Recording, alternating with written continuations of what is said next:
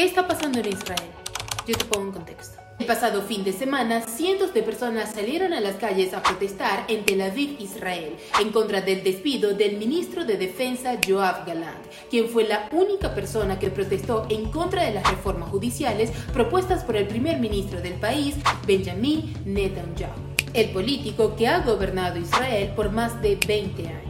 Pero te cuento desde el principio qué es lo que está pasando. La coalición nacionalista religiosa es una alianza entre partidos de derecha de Israel.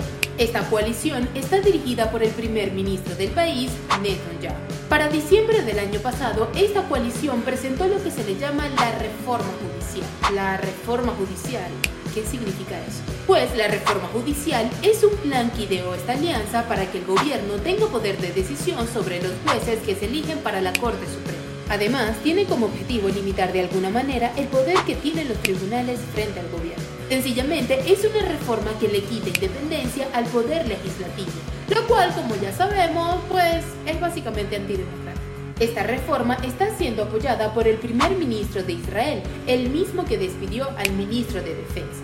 Por esta razón, han comenzado las protestas que hasta el momento han sido las más multitudinarias desde hace algún tiempo. Tanto es así que varias personas dentro del gobierno le han pedido al primer ministro que eche para atrás esta reforma y otros, como militares de las Fuerzas Armadas, han decidido no ir al servicio militar hasta que esta situación se aclare. Bueno, entonces la respuesta es fácil. El primer ministro echa para atrás la reforma y ya todos felices.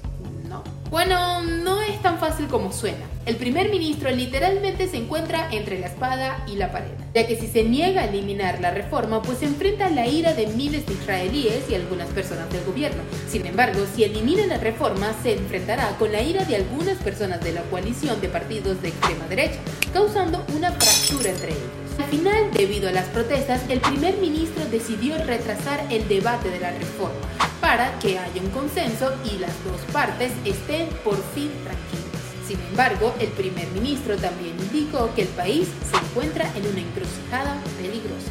Así que coméntame, ¿qué es lo que piensas sobre toda esta situación?